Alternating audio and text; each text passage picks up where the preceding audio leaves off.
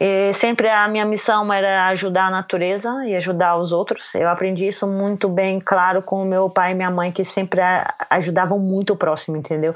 Tanto que é, eu fui advogada ambiental porque eu queria realmente ajudar a natureza. Depois eu comecei a trabalhar na ONG ambiental porque realmente esse era meu foco, né? Tão, não tão só na ONG ambiental, mas porque a ONG ajudava as pessoas a encontrarem nelas mesmas o potencial delas.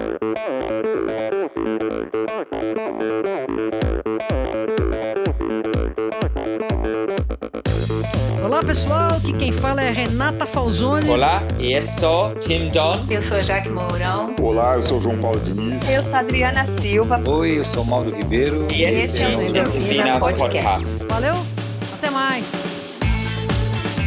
Sou Michel Bogli e aqui no Endorfina Podcast você conhece as histórias e opiniões de triatletas, corredores, nadadores e ciclistas, profissionais e amadores. Descubra quem são e o que pensam os seres humanos que vivem o esporte e são movidos à endorfina.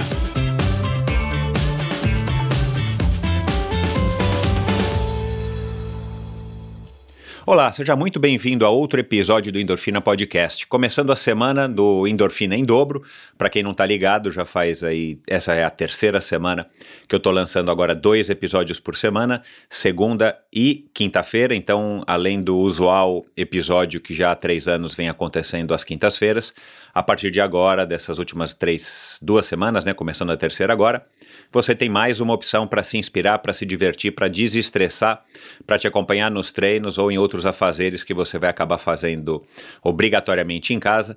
E pelo que parece, isso ainda vai durar um bom tempo. Então, enquanto isso, eu estou colaborando, fazendo a minha parte aqui, além de ficar em casa, é, trazendo um pouco mais de conteúdo, mais oferta de conteúdo para vocês, com convidados cada vez mais interessantes e variados e, e com opiniões é, diversas. Então, fica aqui o meu convite. Se você não está ouvindo ainda o Endorfina em dobro, toda segunda e toda quinta-feira, é, sintonize, é, assine, siga no seu agregador preferido de podcasts, que toda segunda e toda quinta-feira pelo menos durante essa época de confinamento, você vai ter é, episódios novos no seu agregador de podcast, no seu smartphone principalmente.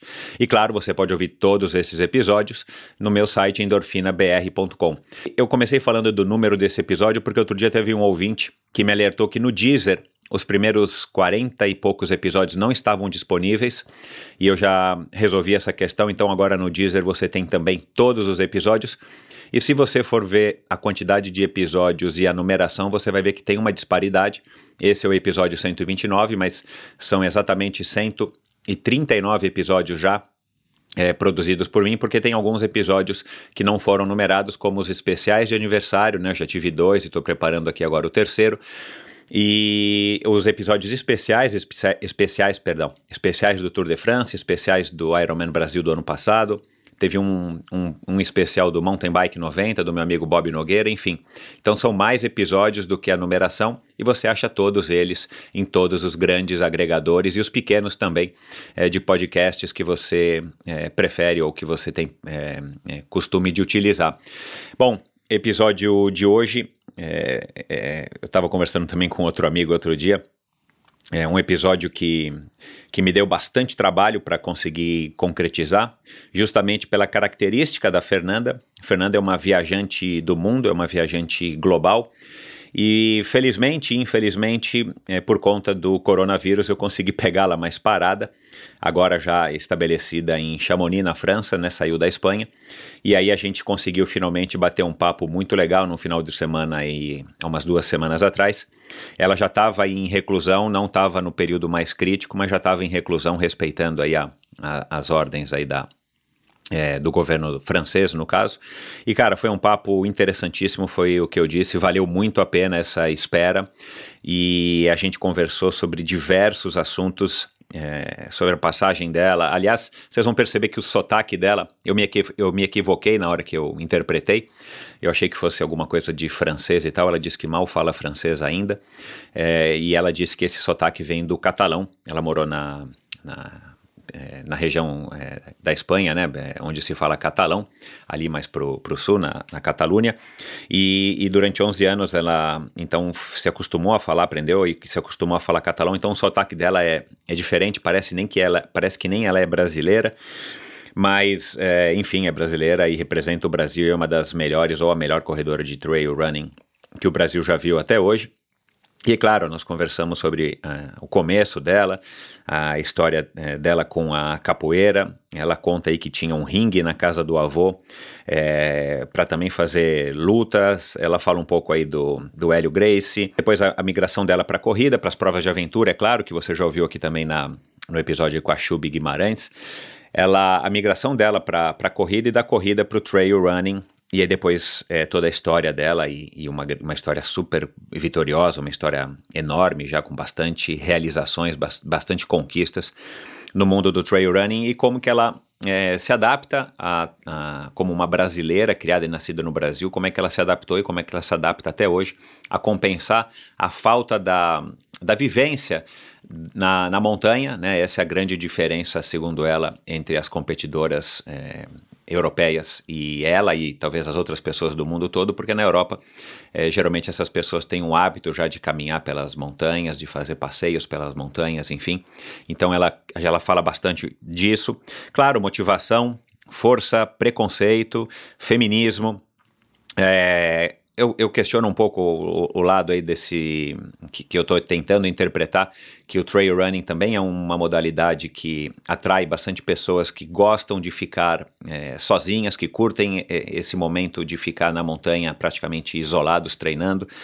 A gente fala, claro, de grana, a gente fala é, dos rankings das provas dela, o, o, o, a participação dela no Ultra Trail Mont Blanc em 2009, é, meditação, estado de flow, ela fala aí de um, de um aliás, de um espaço, de um momento na vida dela muito interessante, onde ela ficou 10 dias sem se comunicar, numa espécie de estado meditativo. Enfim, uma revelação, também mais uma revelação aqui é, curiosa sobre a a Fernanda, ela me contou depois que, que praticamente ninguém sabe disso, não as mídias, não as revistas e tal, onde ela já foi capa de diversas é, publicações, já foi matéria de diversas publicações. Então, no finalzinho, vocês vão ver uma revelação é, praticamente inédita aí sobre a vida da Fernanda.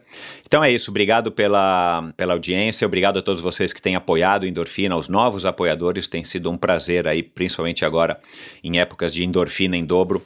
Eu estou recebendo aí mais pessoas interessadas, mais pessoas pessoas estão descobrindo o Endorfina, né? Na semana passada vocês puderam ver que eu publiquei na terça-feira. É, o Endorfina estava em sexto lugar na categoria de esportes dentro da, do Apple Podcasts. Isso para mim é um enorme orgulho. Eu nunca imaginei, eu já tinha sido sétimo na semana retrasada e não podia imaginar que em épocas de Covid eu chegaria a sexto lugar e claro, eu só perco para grandes ícones aí do futebol nacional. Isso tem me dado bastante orgulho e me motiva a estar tá cada vez mais trazendo convidados especiais, como também o convidado dessa quinta-feira que você não pode perder, então é isso, pessoal. Obrigado a todos vocês pelo apoio, obrigado aí pela contínua audiência, pelos feedbacks pelas postagens de stories que já estão se tornando tradição entre os ouvintes do Endorfina. Isso é, é super legal para mim. Eu estou interagindo aí com todos vocês. Para mim é um prazer e, e uma honra ter a audiência de vocês. Então é isso. Espero que vocês curtam esse episódio tanto quanto eu curti. E esse episódio é um oferecimento dos patrocinadores que me ajudam e que me apoiam nessa caminhada aí já de 129, 139 episódios. Entre eles, claro, a Probiótica, que é o meu apoiador e já faz quase um ano, Probióticas Suplementos, tem uma linha completa para o seu esporte de endurance, não importa se, se é trail running, triatlon, natação, ciclismo, corrida, remo, é, provas de aventura, ou se você não é praticante de um desses esportes, mas você faz qualquer outro esporte de maneira é, intensa e por mais de 45 minutos, ou mesmo você está agora é, na tua casa fazendo é, academia improvisada com sacos de arroz, com sacos de feijão, fazendo barras é, é, na, a, na porta, né, naquele, naquele aparelho que tem na porta. Aliás, eu estava procurando outro dia no Mercado Livre, não achei para você pôr no, no batente da porta. Enfim, você também pode estar precisando de algum tipo de suplemento, consulte o nutricionista e aproveite então para comprar os produtos da Probiótica na Quality Nutrition, que também é uma parceira aí da Probiótica. Quality Nutrition, para quem está aqui em São Paulo, as lojas estão abertas. O Kim me avisou que as lojas estão abertas para que você possa ir até a comunidade de fazer as compras é, nas do, nos dois endereços que estão abertos aqui em São Paulo. Mas se você quer comprar os produtos através do site, do e-commerce também. Dá uma olhada lá, qualitynutrition.com.br e você consegue comprar o produto que você quiser da probiótica no conforto da sua casa com atendimento de especialistas farmacêuticos inclusive. Então, dá uma checada lá, qualitynutrition.com.br. E aproveite a promoção é, durante essa época de quarentena. A Quality Nutrition está oferecendo frete gratuito para compras a partir de 150 reais. Então vamos lá, aproveitem para fazer aí a sua compra e ainda não pagar o frete. E acompanhe então todas as novidades da probiótica no arroba probiótica oficial e também as novidades, horários e endereços da Quality Nutrition no arroba Quality Nutrition Loja no Instagram. E claro, esse episódio também é o oferecimento da Seven Sherpas. Vamos lá para o depoimento da Roberta, uma das clientes da Seven Sherpas, e depois eu falo aqui dessa empresa super bacana. Meu nome é Roberta e eu fiz uma viagem incrível com o time Seven Sherpas durante um feriado em 2016. Eu fui sozinha e essa experiência superou todas as minhas expectativas. Eu fui para San Diego, eu fui nadar, pedalar e correr com eles, e foi a melhor experiência com viagens e esporte que eu já tive. Foi incrível pelo profissionalismo do time, a experiência deles do, nos esportes, a organização da viagem, logística, agenda, enfim, toda a parceria. Minha viagem foi incrível, pois neles eu encontrei uma oportunidade de receber um tratamento VIP, personalizado e praticando os esportes que eu mais gosto. Todo o nosso programa é, de quatro dias, que foi dentro do feriado, foi bem elaborado e planejado em conjunto com antecedência. Sempre tive a impressão que tudo foi feito com muito carinho e, e muita atenção muito cuidado. Sozinho ou acompanhado para curtir ou treinar ou competir, sem dúvida, é algo que os amantes dos esportes deveriam experimentar. O grande diferencial do Seven Sherpas, na minha opinião, é a união de um time incrível, proporcionando essas experiências únicas em meio às mais belas paisagens. Eu mal posso esperar para repetir a experiência, dessa vez acompanhada da minha família. Cara, esse depoimento é muito legal porque ela passa aí por, por quase tudo aí o que a o que a Seven Sherpas faz, mas principalmente pela essência da Seven Sherpas, que é o atendimento é, com excelência e qualidade individualizado para cada um para cada um dos seus clientes, para cada uma das pessoas que escolhe fazer uma vivência esportiva mediada ou intermediada ou criada pela Seven Sherpas. Explorar o mundo praticando esporte, esse é o lema da Seven Sherpas, que é uma empresa especializada em experiências esportivas nos destinos mais top do mundo, com roteiros exclusivos desenhados por experts em viagens e esportes. Além do calendário de viagens programadas, a Seven Sherpas tem como grande diferencial day rides em mais de 30 cidades pelo mundo e viagens customizadas para você, sua família ou grupo de amigos. Então dá uma checada aí no, no site sevensherpas.com, dá uma manda um alô aí pro, pro Christian e para a equipe dele, o Christian Kittler, meu amigo aí já de muitos e muitas, muitas e muitas décadas, né, Cris? E dá uma checada no, nas imagens, principalmente nas, nas belas imagens e nas mensagens do Instagram do Seven Sherpas em arroba Seven Sherpas, para que você entenda e, e, se anime a fazer uma viagem assim que tudo isso passar. Mas dá uma checada lá no arroba Seven Sherpas no Instagram, que você vai ver aí muitas imagens interessantíssimas, e no sevensherpas.com, entre em contato com o Christian, mande lá um direct, mande uma mensagem, mande um e-mail para ele, que ele com certeza vai te responder, vai tirar todas as suas dúvidas. É, é uma empresa aí muito bacana, uma iniciativa muito legal do Christian, que já foi o criador, o dono do ativo.com, antes dele ser vendido, comprado aí por outro grupo empresarial. Então é isso, pessoal. Esses são os patrocinadores do Endorfina Podcast. É um prazer ter esses, essas empresas apoiando é, o esporte através aqui do meu trabalho, através do Endorfina Podcast, e são empresas que acreditam que você mais do que nunca precisa agora de momentos de inspiração como esse que a gente vai ouvir agora. Valeu! Minha convidada de hoje é considerada uma autoridade quando o assunto é corrida de montanha. Em 2008, sua carreira internacional ganhou maior destaque ao chegar em quarto lugar no Endurance Challenge Championship nos Estados Unidos. Ela foi responsável por colocar o trail run no radar da mídia nacional e ajudar a popularizar a modalidade por aqui. Da sua base como ginasta olímpica, a prática da capoeira e do jiu-jitsu até a participação em corridas de aventura e maratonas serviram para a preparação para forjar uma espécie de Mulher Maravilha do século XXI. Advogada, nutricionista e garota propaganda, ela ainda atua em causas beneficentes em prol dos menos favorecidos e do clima. Recebo hoje a ex-campeã brasileira de jiu-jitsu, recordista da subida do Monte Kilimanjaro e vice-campeã mundial de ultra trail, direto do seu esconderijo incrustado nos Pirineus franceses, a mineira Fernanda Moura Antunes Maciel. Seja bem-vinda, Fernanda. Ah, muito obrigada, Michel. Falei alguma besteira aqui nessa minha introdução? Ah, só que eu moro nos Alpes franceses. Ah, tá certo, não são os Pirineus, desculpa. eu é... morava nos Pirineus, na, né, nessa, num pueblo bem pequeno na Espanha, agora eu moro nos Alpes franceses, em Chamonix, que é onde né, muitos atletas de corrida de montanha sabem onde é, porque aqui é onde acontece a Ultra Trail do Mont Blanc, que é a prova que dá mais pontos no cenário mundial, né, do circuito mundial. E você foi morar aí por alguma razão específica ou por essa razão específica? Uh, não, porque aqui é realmente maravilhoso. Desde 2009 uh, ah, eu venho, eu passo todo o verão aqui, o verão né, europeu. Então, já desde 2009 eu já fiquei apaixonada pelo local. E, e a, esse ano passado eu resolvi dar esse passo a mais e, e vim para cá. Aqui, uh, para mim, como corredora de montanha, uh, é onde eu consigo, vou conseguir, né, me, me evoluir melhor porque aqui eu consigo ter montanhas como Mont Blanc para correr, que é de 4.800 metros. Então aqui eu consigo correr em glaciares, em, em cristas mais uh, expostas, mais técnicas.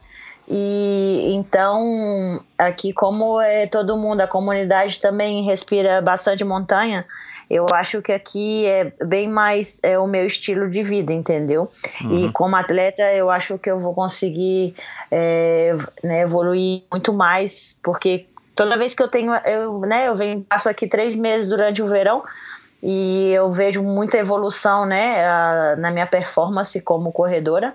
Então, agora, estando aqui 12 meses, eu espero que que isso também melhore, por mais que aqui tenha ah, muita, muita neve, uh, que às vezes é muito difícil de correr, então tem que esquiar mais, mas ao mesmo tempo eu acho que a atmosfera aqui, a, a landscape, tudo, né, o terreno, o terreno é, vai me ajudar a, a crescer mais como corredora. Você pratica o esqui de fundo, o ski de fond? Ah, não, randonnée é, randonnée, uh, o ski touring.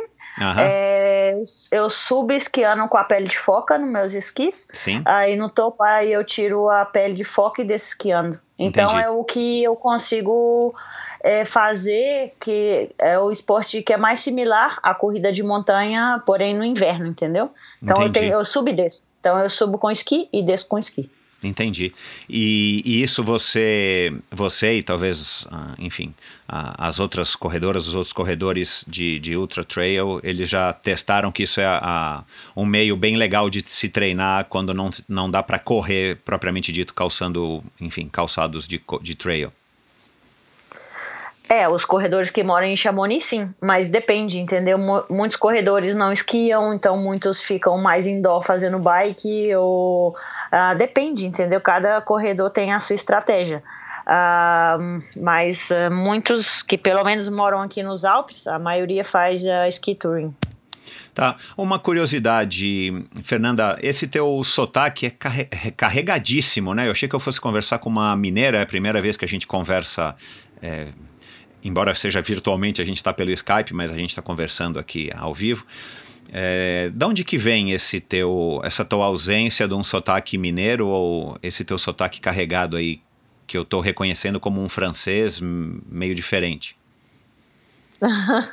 Sei lá, para mim eu estou falando normal, mas eu uh, eu morei em BH até 2005. Depois eu morei um ano na Nova Zelândia, na verdade 10 meses. Depois eu fui morar em São Paulo, dois anos e meio em São Paulo. Uh, 11 anos na Catalunha, então na Catalunha então se fala catalão, então talvez seja por isso, né? Uhum. Mas agora aqui eu falo mais inglês, tenho aula de francês, mas o meu francês tá, é bem ruim. Ah, entendi. Então aqui eu falo só inglês ultimamente. Certo. Me diz uma coisa, antes da gente começar a, enfim, eu, eu quero entender um pouquinho melhor aí quem que é essa Mulher Maravilha do século XXI, que eu brinquei aqui no início. Você me parece ser uma, uma mulher fisicamente super forte, mentalmente também, mas fisicamente super forte. É, pelo teu porte, pelas provas que você faz e tal, né? Pelos vídeos que você posta, aliás, fazem um sucesso tremendo no teu Instagram. Você treina muito força ou essa tua constituição já é, já é genética? Você sempre foi assim é, forte fisicamente?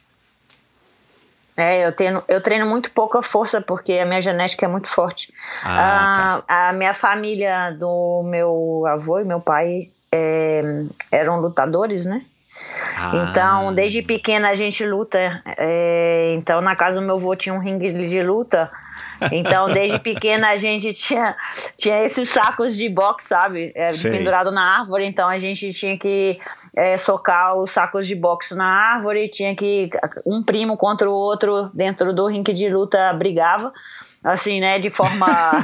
é, da porrada mesmo, mas é, de forma técnica, entendeu? Sim. Então é, desde pequena a gente era muito disciplinado por conta de esporte e por conta de, de luta. Sei. Então, por isso que depois eu fiz, né? Meu pai é capoeirista, era mestre de capoeira, e o meu avô é jiu-jitsu, então o meu avô era o partner do Hélio Grace, no, no Rio de Janeiro.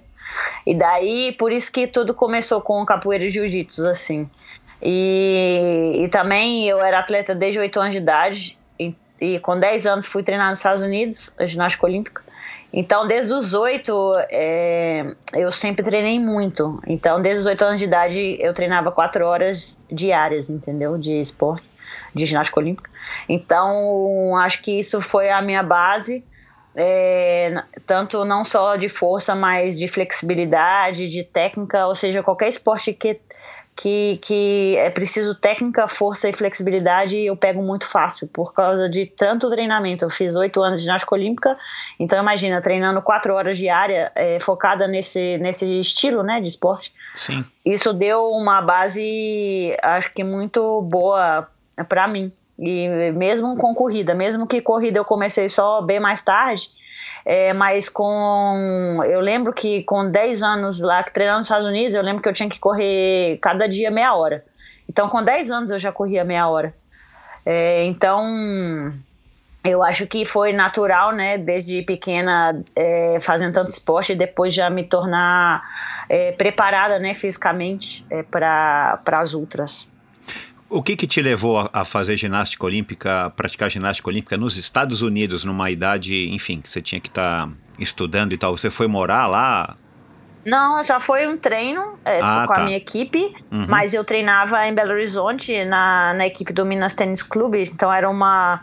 Então eu já treinava, competia, né, com, com 8, 9 anos eu já treinava e competia no Brasil, é, mas é, essa oportunidade de ter treinado nos Estados Unidos foi para mim, como, como, eu tinha 10 anos, foi tipo um, um abrir, sabe, a, a cabeça para ver que para realmente ver que eu tava me tornando uma atleta, sabe? Aham. Uhum. Pô, muito legal, né? Que experiência bacana e, e a ginástica olímpica de fato é um esporte, pelo menos eu ouvi falar, eu não, eu não sei se dá para se comprovar isso, até porque os métodos são, enfim, não existe acho que um método padronizado, mas na época que eu jogava polo aquático, a gente ouvia dizer, lá no Clube Pinheiros, né, que é forte também de ginástica olímpica, que o, o polo aquático era o segundo esporte mais difícil que tinha, somente atrás da ginástica olímpica, né, e, e com certeza eu sei que o, o polo aquático fica atrás da, da ginástica olímpica, agora eu não sei de fato se é o, o esporte mais difícil, mas com certeza pela pela variedade de atividades e de exercícios e de modalidades dentro da própria ginástica olímpica, é um esporte que dá, deve dar uma base fabulosa para qualquer um que, que pratique aí, pelo menos por um, por um bom tempo. É, bom, mas por que, que eu estou perguntando isso? Você você tem algumas fotos suas, acho que também no teu site e tal, que você está na posição de fazer flexão de braço. Você é boa de flexões de braço? Ou eu tento não fazer, porque senão eu fico forte. Mas eu tenho muita força no braço. Entendi. Então, então, você, então você não sabe quanto que você consegue fazer é, de máximo de supino deitada no banco? Não, eu nunca, eu nunca malhei na academia, não. Não? Não, eu nunca fiz máquina, não. Imagina se eu fizesse. é, até porque, tive, né, Fernanda? Eu pra, pra... parar de lutar jiu-jitsu, porque eu, meu braço estava ficando muito forte. Todas as minhas amigas falavam, Fernanda, você pode parar de lutar, porque seu braço está ficando muito forte. Então já é, é bem genética. Eu nunca fiz. Às vezes eu tenho que fazer por conta da escalada. Então, às vezes, eu faço é, flexão mais por conta da escalada e também Sim. porque subir as montanhas com o trekking pool é, Sim. exige. É, exige, né? Ou seja, acaba que a corrida de montanha não é só a perna, né? Você move o corpo inteiro para poder subir as, as montanhas mais íngremes. Então, uhum. nessa parte eu uso bastante o braço. É. Então, de certa forma, essa minha forma serve para algo, né? Mas eu tento não treinar muito o braço, porque senão é, a musculatura também pesa, então eu não posso ter o braço é, forte para não carregar mais peso. Legal. Bom, vamos lá. Você, eu imagino, por tudo isso que você falou, que talvez seja o teu grande diferencial para você ter se tornado a, a corredora de montanha que você é você ter tido uma base na ginástica olímpica, você ter toda essa, essa influência de família, de capoeira, de jiu-jitsu, que de fato exige é, bastante flexibilidade. É, e depois, claro, você acabou é, começando a fazer as corridas de aventura, né? A, Chub já falou aqui que, que correu com você e tal, na equipe Atena. E, e, isso aí acabou te colocando na, em contato com a natureza propriamente dito e talvez tenha te chamado a atenção para os esportes é, de montanha. Foi mais ou menos isso? É isso que você acha que te dá esse diferencial de ser uma, uma corredora é, não só forte fisicamente, mas de ter de ter tanta habilidade para fazer trail running? Sim, eu acho que é, depois da ginástica olímpica eu comecei a correr.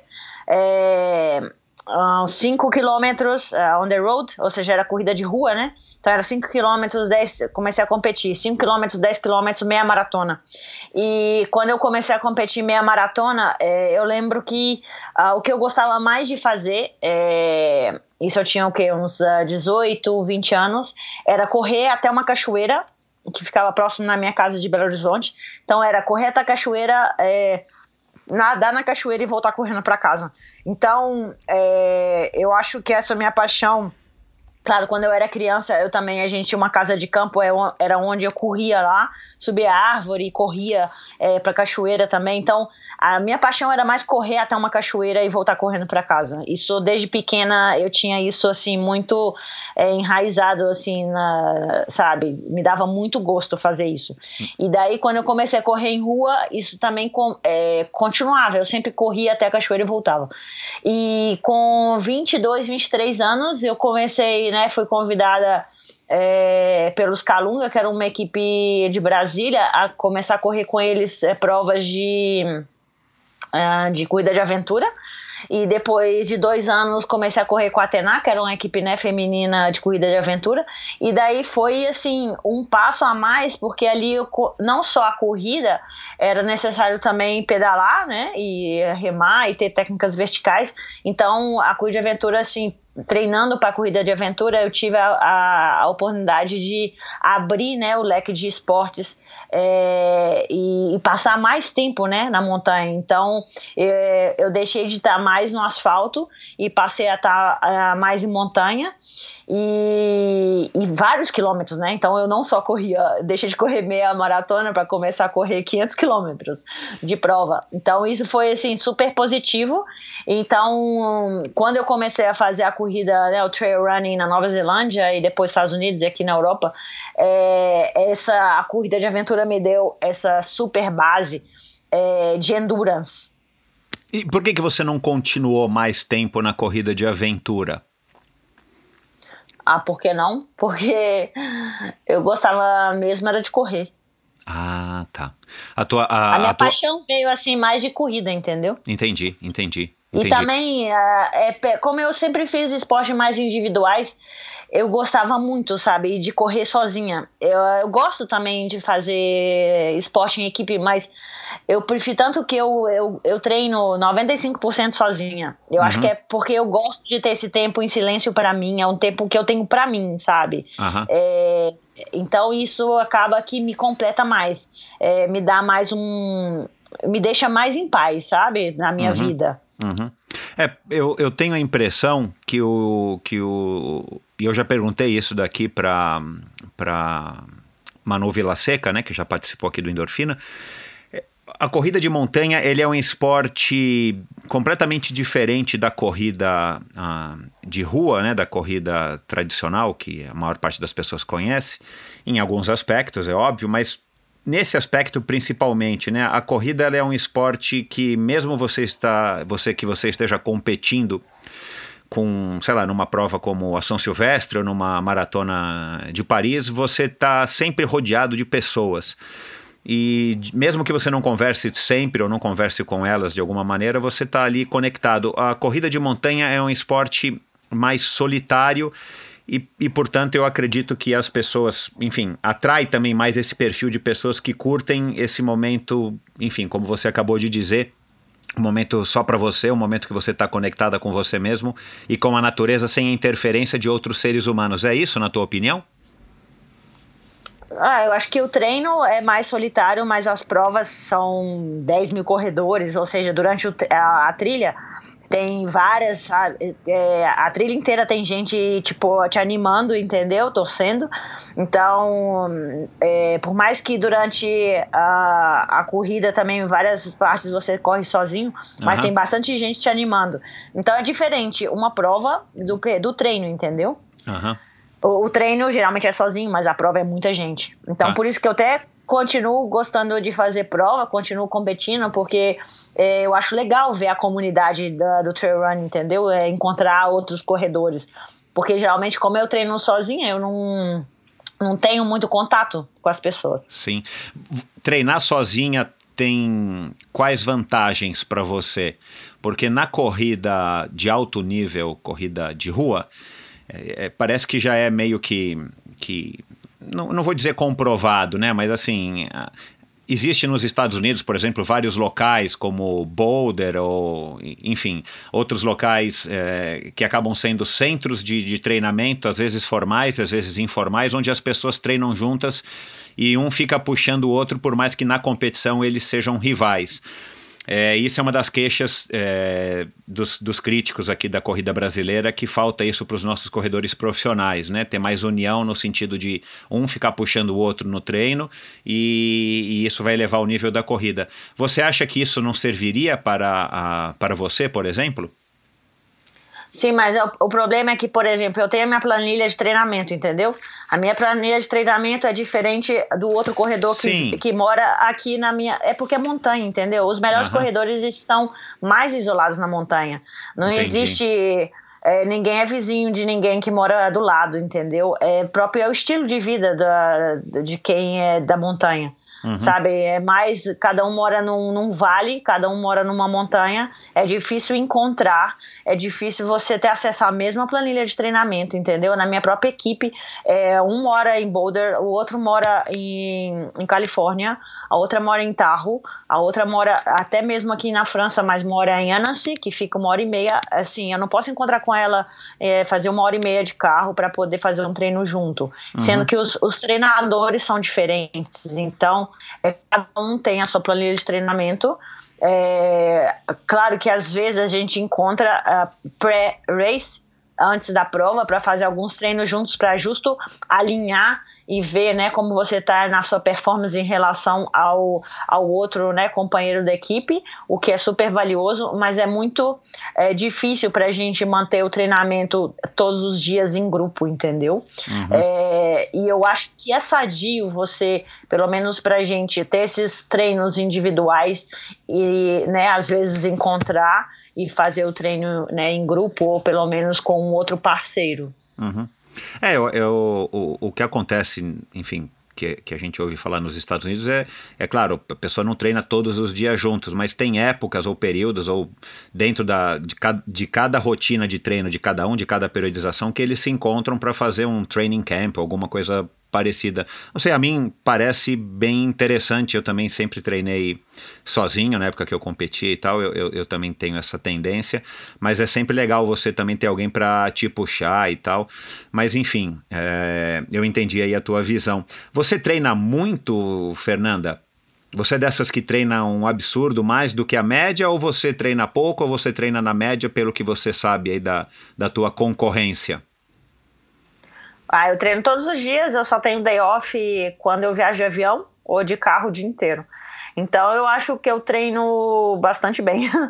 É, poxa, minhas amigas acham, falam que eu treino bastante. Uh, mas eu, eu, no meu ponto de vista, eu treino uh, suficiente. Eu acho que a diferença é que, por exemplo, eu não nasci na França, eu não nasci na montanha altas, entendeu?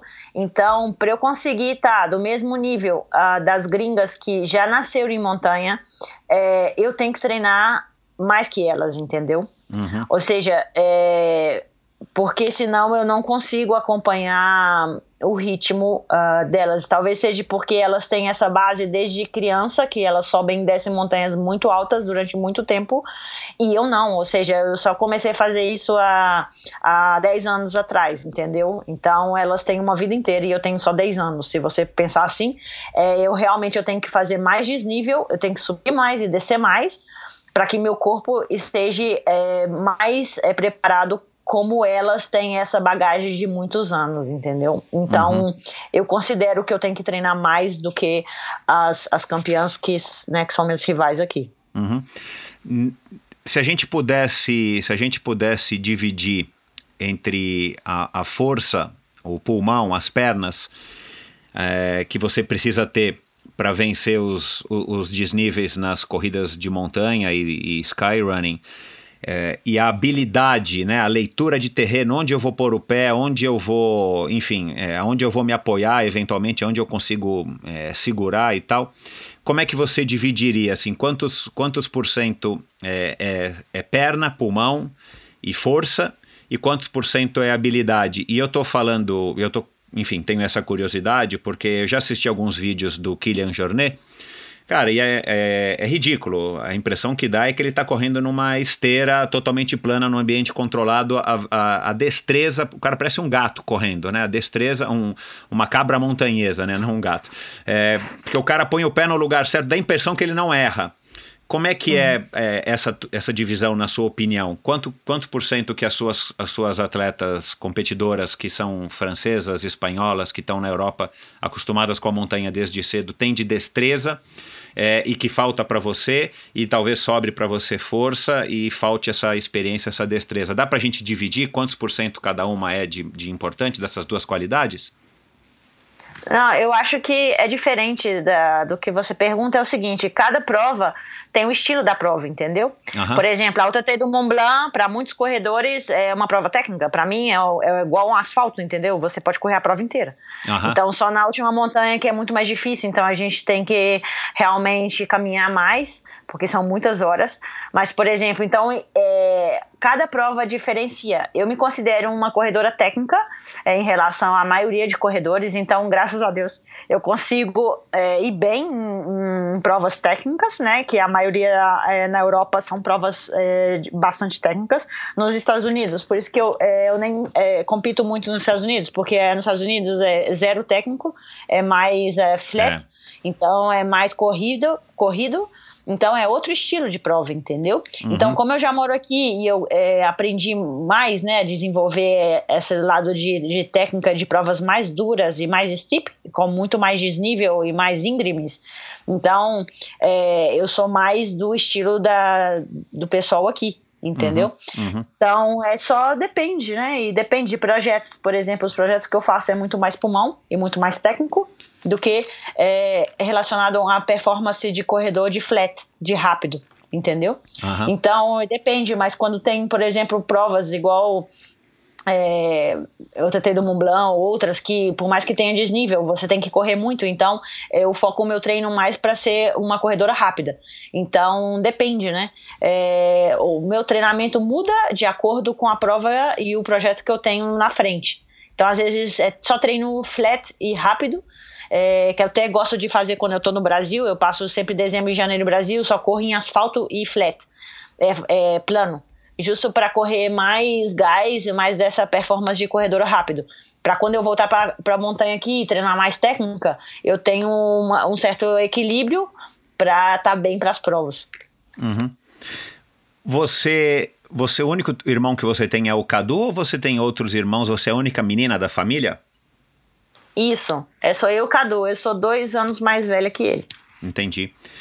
Ah, o jiu-jitsu, a capoeira não te, não te fizeram a cabeça para você também continuar com essas modalidades ou você eventualmente ainda pratica? Não, porque depois eu, como eu me tornei depois advogada, eu tinha e também para estudar, para né, para passar na universidade e ser advogada, eu tive que parar de fazer capoeira, jiu-jitsu. E por isso que eu até comecei a correr, porque é, pelo menos correndo uma hora era mais ou menos um esporte que que já me, me dava esse alívio, sabe, de, de colocar para fora energia assim. E então por isso que eu até comecei a correr mais, é, por conta de, de ter que estudar e trabalhar muito. Uhum. É, então por isso que eu parei de lutar. Uhum. E o que te fez resolver morar fora do Brasil? Você disse que morou na Nova Zelândia, né, que é um país maravilhoso, meu Deus do céu, que é o paraíso, e, e depois se mudou para Europa o que que te, o que que te levou a, a, a, sair do país e deixar tua família aqui, enfim, tuas raízes e tudo mais? Foi a busca por performance, a busca por estar aprimorando essa tua característica, essa tua modalidade aí de escolha? Ah, não, na verdade, para Nova Zelândia, sim, que foi por conta do esporte, porque eu tinha que competir lá e treinar e, né, e, e quis aprender mais o inglês. Mas em relação à Europa, não, né? Em relação à Europa, eu vim para é, trabalhar numa ONG internacional e o meu é, ex-marido era espanhol. Então eu já trabalhava em Madrid e em São Paulo e já tinha o convite para trabalhar em Madrid, ganhar é, tinha um muito bom salário. Então eles me fizeram uma proposta de trabalho em Madrid muito boa e como a, na época, né, meu namorado era espanhol e ele não podia mudar para o Brasil, foi mais fácil eu vir a morar na Europa, entendeu? Entendi. E então não foi por causa de esporte, foi por conta de trabalho mesmo e pela, pelo meu ex-marido. Uhum. O que, que é treinar bastante para você? Você pode dar um exemplo aí de como é que funciona a sua rotina, vamos dizer aí, semanal de treinos? Numa, numa semana normal, não é nem pré-competição e nem muito de base. Assim, o que, que você faz? São dois treinos por semana? É um treino que dura a manhã inteira, sei lá, cinco horas correndo? Como é que é? Uh, geralmente a gente fala em horas, né, na montanha, então são, é, varia de 25 a 35 horas semanais. É claro que nas semanas de, de muita carga de preparação, chega a ser as 35 horas mesmo, e de corrida, hein? Então, às vezes até mais, porque se você completa não só corrida, mas é, bike e depois ginásio, né, academia, então às vezes né, sai para 40 horas ou mais semanais. É, depende. É, muitos dias é double training, né? Então são duas, é, dois treinamentos por dia. Às vezes chegam a ser três treinamentos por dia. não sei, depende, né, da, da fase que uhum. você tá. Você, você completou 40 anos agora recentemente. O, o que está mudando é, no seu treinamento, na sua rotina, vai, vamos dizer aí, nos últimos três anos? O que, que você percebe que está mudando, se está mudando alguma coisa, né? E, e, e, como é que você é, como é que você se enxerga aí do ponto de vista na sua carreira é, hoje, em 2020, com, com 40 anos, você já está aí há, há mais de 10 anos é, competindo, né, num alto nível. Quais são os, as perspectivas para você? É, o treinamento segue mais ou menos igual, ou seja, é, cada vez eu sinto que eu tenho muito mais experiência e, e, realmente eu tenho, eu tenho mais, sou mais rápida e mais forte a cada uhum. ano. Uh, por mais que às vezes o resultado seja uh, não tão bom como no passado, mas eu, eu realmente sou muito mais rápida, muito mais forte hoje e, e, e acumulando né, os quilômetros durante tantos anos, é, isso é, é, super positivo. E, mas o que vai mudando são tipo. Uh, os objetivos, entendeu? É, quando você é mais novo, você tem mais motivação para uma certa prova. Agora, depois de 10 anos fazendo praticamente as mesmas provas, disputando as mesmas provas do circuito mundial, a motivação vai diminuindo porque você já é, conhece ali, entendeu? Já, uhum. já, já prevê o que vai estar vai tá fazendo. Então, o que eu vou mudando é, na minha motivação é agora eu tenho foco mais em projetos que para mim são projetos é, quase impossíveis de conseguir. Então, o que continua sendo um big challenge para mim, um desafio fora do normal, e continuo fazendo as provas porque se eu não tenho, se eu não compito o circuito mundial, parece que é, eu vou perdendo performance, entendeu?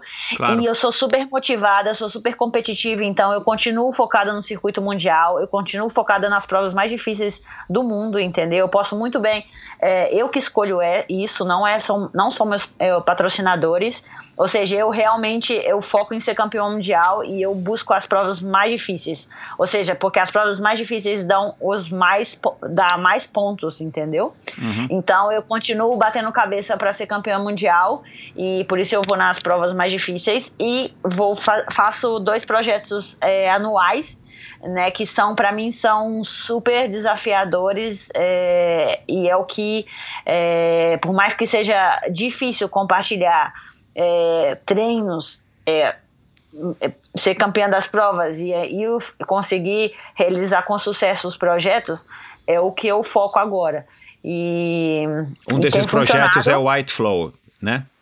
Isso, um desses projetos é o White Flow, que né, são projetos em alta montanha. Tem os projetos né, de Run and Climb, que agora eu começo a focar, que é de corrida e escalada. É, então, que para mim isso é muito difícil, entendeu?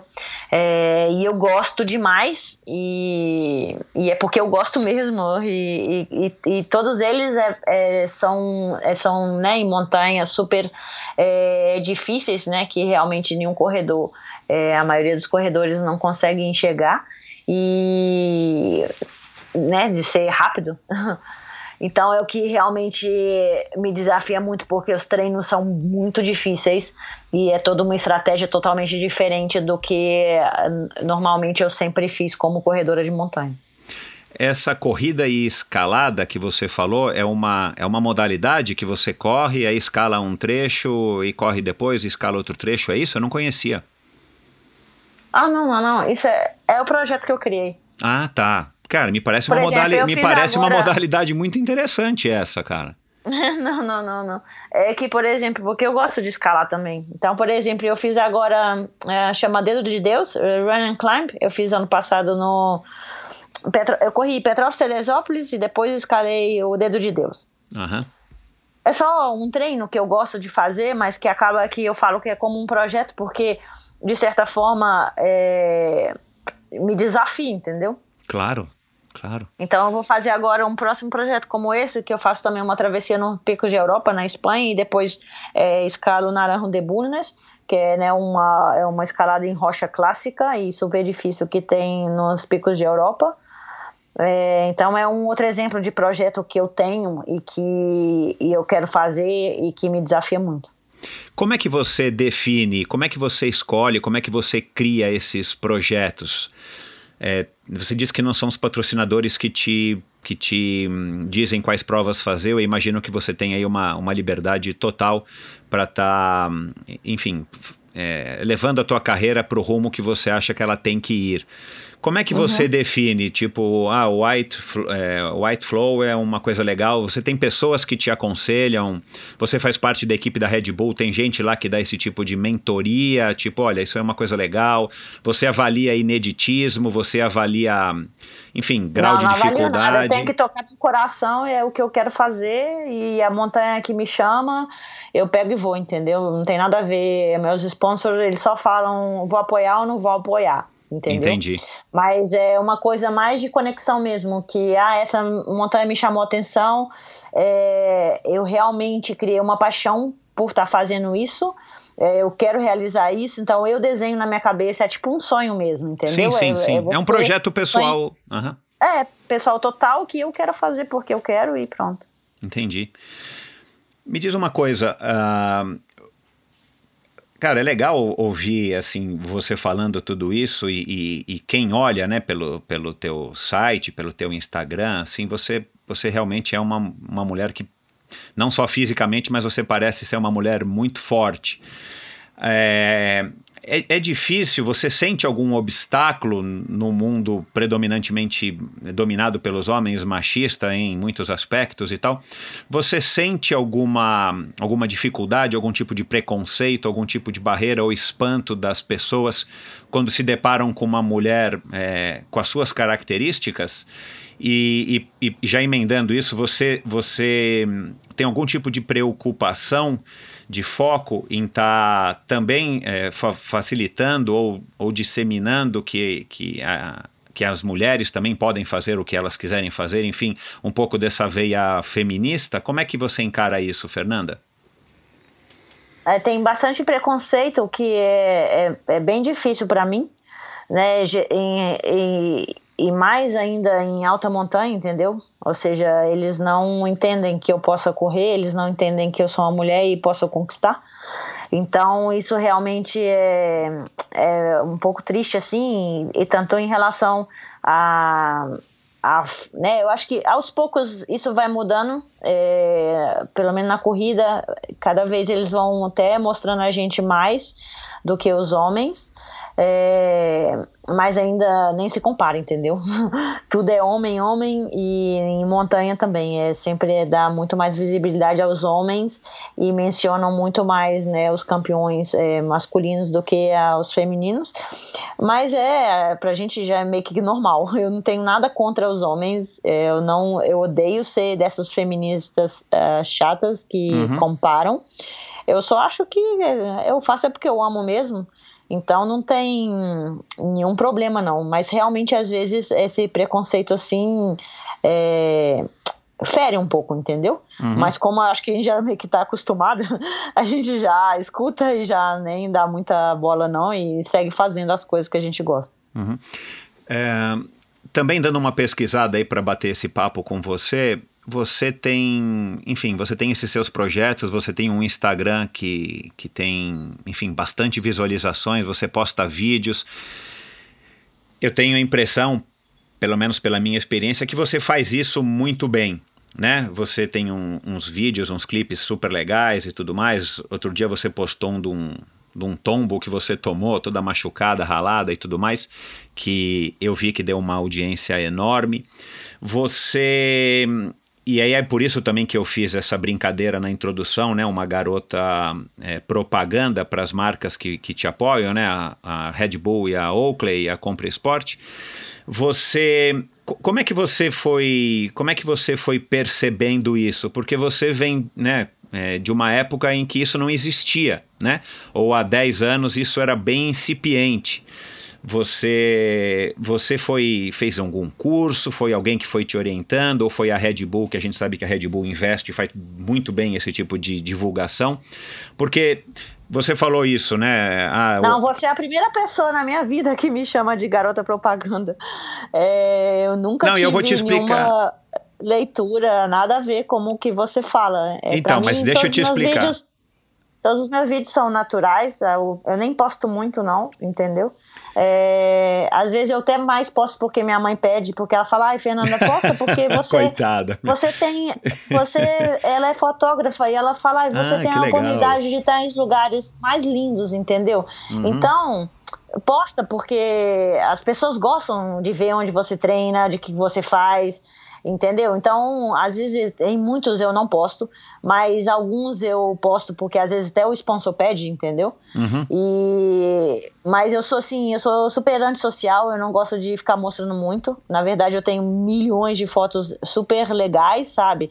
Eu tenho a sorte de, uh, de graças a Deus, todas as, as marcas né, que me patrocinam, eles apoiam o meu trabalho já tem mais de 10 anos. Eu tô com o Under North Face tem 12 anos, uhum. com Red Bull tem 6 anos. É, então, eu não sou da época de Instagram, de Facebook, eu sou da época que realmente você tinha que fazer pódio e você estava em, em, jornais e em revistas, então era assim que a, a visualização era feita, né? Uhum. É, você, porque você levava o seu nome para todos os meios é, de, né, de revista, de televisão. Claro, então, na, naquela época era assim. Só foi É. mudando, entendeu? Aham. Então, eu acho que hoje em dia eu tenho até poucos seguidores em relação a outros milhões de corredores que estão aí e que são né, garotos propagandas. Eu não sou, eu sou só uma atleta e que tento é, compartilhar, entendeu? As montanhas que eu corro, é, né, as, as provas que eu tento e que eu falho ou que eu ganho.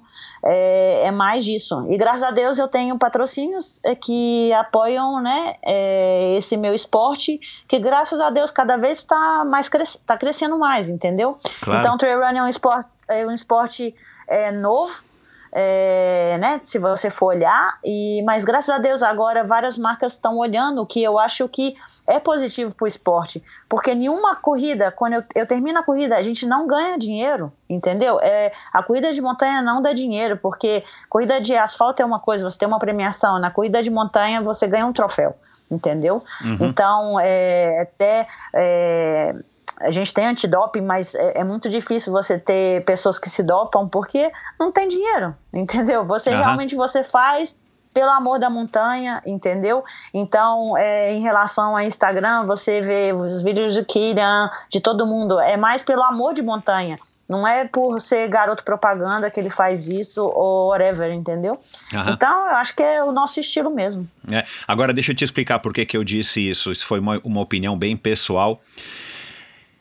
Eu acho que a maneira como você se posiciona com relação às suas marcas é, é a maneira mais legal. E, e eu posso estar enganado, mas assim, eu tenho a impressão que o pessoal da North Face te valoriza muito, o pessoal da Red Bull te valoriza muito, porque de fato eles estão patrocinando alguém, no caso você, pelo teu espírito por quem você é.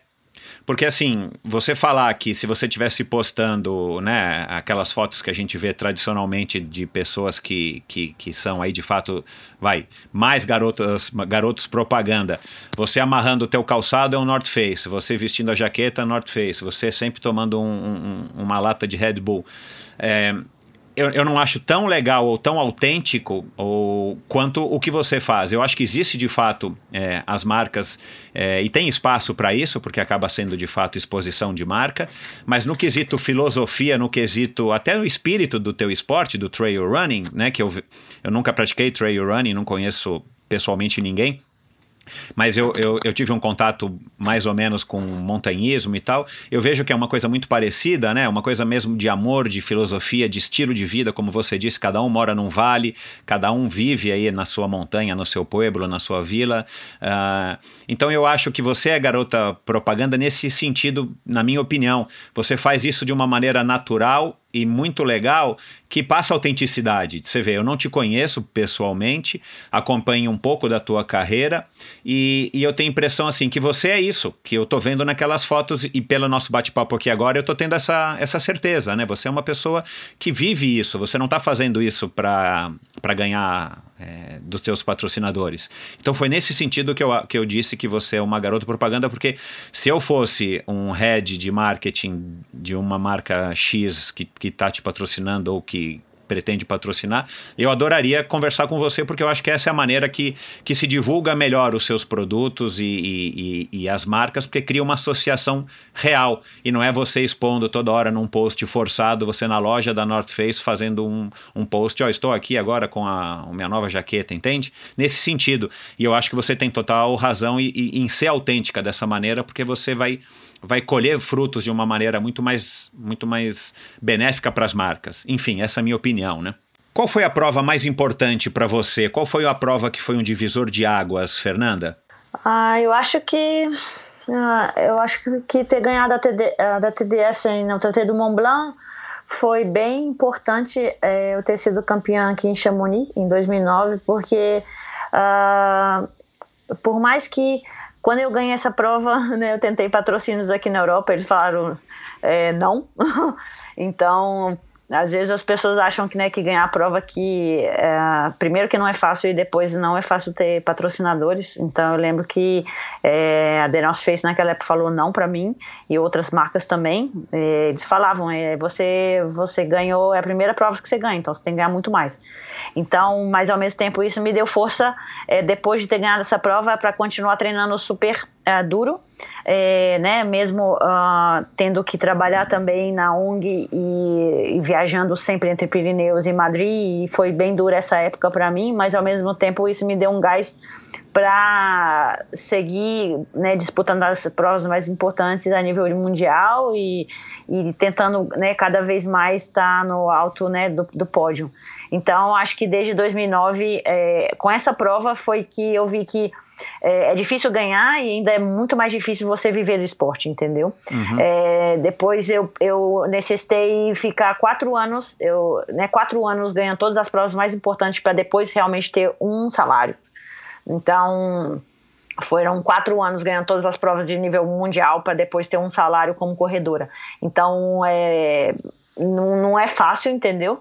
E, mas eu sou super hoje super grata por eu ter continuado apostando, apostando e hoje eu consigo ganhar os frutos e hoje eu consigo fazer o que eu amo, entendeu? É, eu não sou só corredora, eu, eu, eu sou empresária, então junto com meu irmão a gente tem uma empresa de importação e exportação, então o que de uma certa forma me dá uma certa é, tranquilidade. Se hoje eu estou lesionada, eu sei que amanhã, se eu quiser, se eu cansar amanhã de correr, eu posso falar, não quero mais correr. Eu vou vou ter uma outra fonte para eu poder comer, entendeu? Uhum. Isso foi assim durante toda a minha vida e, e, eu preservo isso, eu acho isso interessante, entendeu? Mesmo quando eu era, é, era atleta de ginástica olímpica, eu era super boa estudante, queria estudar muito, entendeu? Mesmo como era advogada, eu né, treinava às seis da manhã e depois à noite é, para poder o esporte me dar esse prazer, mas continuava estudando e continuava né, advogando. E agora é a mesma coisa. Eu, eu, passo minhas horas no computador, eu vou minhas idas no Brasil para ver minha empresa e continuo disputando as provas e treinando em, em, né, incansavelmente. Então, esse, esse paralelo entre uma profissão, né, uma carreira normal, de um profissional normal, e uma, uma carreira de, uh, de esporte né, como atleta, eu acho que ambos é saudável. Claro que a minha de atleta toma 90% do meu tempo hoje, mas eu acho que é saudável você você ter uma outra fonte uh, é, que te dê até certa outra opinião, entendeu? Outra outra visão sobre a vida, que é que você consiga também ajudar outras pessoas, entendeu? Tendo outras é, profissões, porque ainda mais uh, eu acho que corrida é um esporte assim bem individual, entendeu? E às vezes eu, eu me sinto até assim egoísta de só correr e não conseguir uh, pelo esporte trazer as sensações que eu gosto para outras pessoas, entendeu? Uhum. Então, acho que no trabalho, quando eu tenho uma profissão, eu posso ter um empregado, eu posso é, ter um sócio, eu posso ter a, aportar a mais pessoas o que eu gosto. E, então, eu acho que isso é muito, muito legal. E eu ter criado esses projetos é justo para isso, para poder é, ajudar outras pessoas e trazer a corrida com outro ponto de vista, entendeu? Não só de, de correr prova e ser um campeão. Eu acho que é, a corrida é, é muito além disso, sabe? Uhum. E eu acho que a minha posição aqui é, é de trazer outra, outras, outros pontos de vista assim para as pessoas também que correm. Uhum. Cara, legal demais essa tua visão. Você você sempre teve ela desde, desde do, do comecinho aí, ou enfim, desde o teu, do teu ingresso nas provas de aventura e depois essa, essa passagem pela Nova Zelândia e tal? Ou foi uma coisa que você foi percebendo até por conta da dificuldade de, de se viver exclusivamente do esporte? Não, acho que desde criança, né? Eu sempre quis, eu sempre soube que a minha missão era estar junto da natureza E sempre a minha missão era ajudar a natureza e ajudar os outros. Eu aprendi isso muito bem claro com o meu pai e minha mãe, que sempre ajudavam muito o próximo, entendeu? Tanto que é, eu fui advogada ambiental porque eu queria realmente ajudar a natureza. Depois eu comecei a trabalhar na ONG ambiental porque realmente esse era meu foco, né? Tão, não tão só na ONG ambiental, mas porque a ONG ajudava as pessoas a encontrarem nelas mesmas o potencial delas. E então, é, quando eu deixei de trabalhar na ONG, eu comecei a, a correr e eu via essa, é, essa. Eu sentia falta disso, de continuar ajudando. Por mais que possa ser que eu traga uma mensagem de que eu amo a montanha, que eu amo a natureza, que a gente deve respeitar ela, eu ainda acho pouco, entendeu? Então, ter criado o White Flow para mim é uma coisa que é, é muito da minha raiz. É, eu, toda, todo local que eu vou, eu tento ajudar a, as ONGs ali, as fundações que estão ali, a comunidade que está ali. E, e, nisso, no meu dia a dia, né? Nas doações que eu faço e tudo mais, mas é, isso é desde criança, entendeu? Não é nada, nada disso, não. Mas claro que com o esporte é, é, esse espírito né, de, de luta, de ter que vencer na vida, foi é, desde pequena também, deu, deu tentar ser independente e financeiramente e né, nesse, nesse ponto. É, eu acho que tudo é positivo, né? Quando você quer um sonho e quer viver do que você sonhou, que é bom para você, eu acho que você dá, dá o seu máximo e você começa a enxergar né, os potenciais que você tem para você conseguir vencer na vida. Você é uma, uma, uma mulher assim cabeça dura, você, você é difícil de, de mudar de opinião. É, sei lá, se a, gente, se a gente falasse com o Cadu, que trabalha com você, o que, que, ele, que, que ele diria a respeito dessa sua característica? Ou você é maleável, você é flexível, enfim. O é, que, que, que, que o Cadu diria, por exemplo? Não, eu sou super flexível. Ele, ele, eu sou super, super flexível. Eu sou super cabeça aberta. É, eu acho, talvez porque eu conheço tantas culturas diferentes, tantos pontos de vista diferentes, que, que eu sou super é, aberta a aceitar opiniões é, diversas, entendeu? Uhum. Eu sou, eu não sou nada de fechada e nem de de mandona assim, não. Eu sou, é o contrário. eu sou aquela que as pessoas mandam. Entendi. Mas ao mesmo tempo eu sou líder, entendeu? Mas eu acho que é, é, diferente. Eu acho que é um líder natural que faz pelo exemplo, não um líder que impõe ou certo. que tem uma opinião já formada, entendeu? Uhum, uhum. Você, você pratica meditação, né, Fernanda? Uhum. Ah, faz tempo? Como, como é que é essa tua relação com a com, com esse lado não, não físico, com o lado psicológico, com o aspecto mental? É bem mais difícil, né? Ainda mais que eu sou super ativa. É, não só dos pensamentos, ok, mas o problema é de ficar quieta, parada fisicamente, entendeu? Então acho que a, a meditação, porque, por exemplo, eu fazer yoga, você tem aquele flow, você continua em movimento. Então, que para mim também já me acalma, né? Eu tenho esse conhecimento é, da respiração, mas a meditação é, é, é, o, é o super challenge mais difícil do mundo, porque primeiro que para mim você tem que ficar quieta, parada durante um tempão, então o físico parado é para mim é, muitas vezes parece que eu nem tô, não, não, não, não tô produzindo, e na verdade é o contrário, né? Eu tô realmente ganhando, né, com a minha energia interna, e isso a gente, né, eu, eu muitas vezes é, é, é duro para mim, como pessoa, para eu conseguir entender isso, né? E fora observar os pensamentos, né? Quando você começa a observar os pensamentos e você enxerga que 90% deles são merda, né? Porque ou a gente tá no passado ou no futuro, sério, eu não sei você, mas eu obsessa é o pensamento, eu só penso merda. Então, assim, é, não vale. Então, você fica meio né, naquela angústia, meu Deus, por que eu tô pensando isso, né? Então, você quando você começa a observar, né, como tá teu corpo, como tá seu pensamento, que é, né, como você observa a sua respiração, é, tem dias que são maravilhosos, que você entra no flow e tudo flui, flui lindo. E isso é realmente uma exceção, porque 80% você tá, eu tô nesse constante aprendizado, entendeu? Então, a meditação me ensina muito. Eu, eu fiz um curso, é, né, o Vipassana, que é, são 10 dias em silêncio meditando com Goenka, um Buda indiano. A primeira vez foi na Nova Zelândia, dois, em 2006, então tem bastante tempo. Depois eu fiz mais na, na Espanha.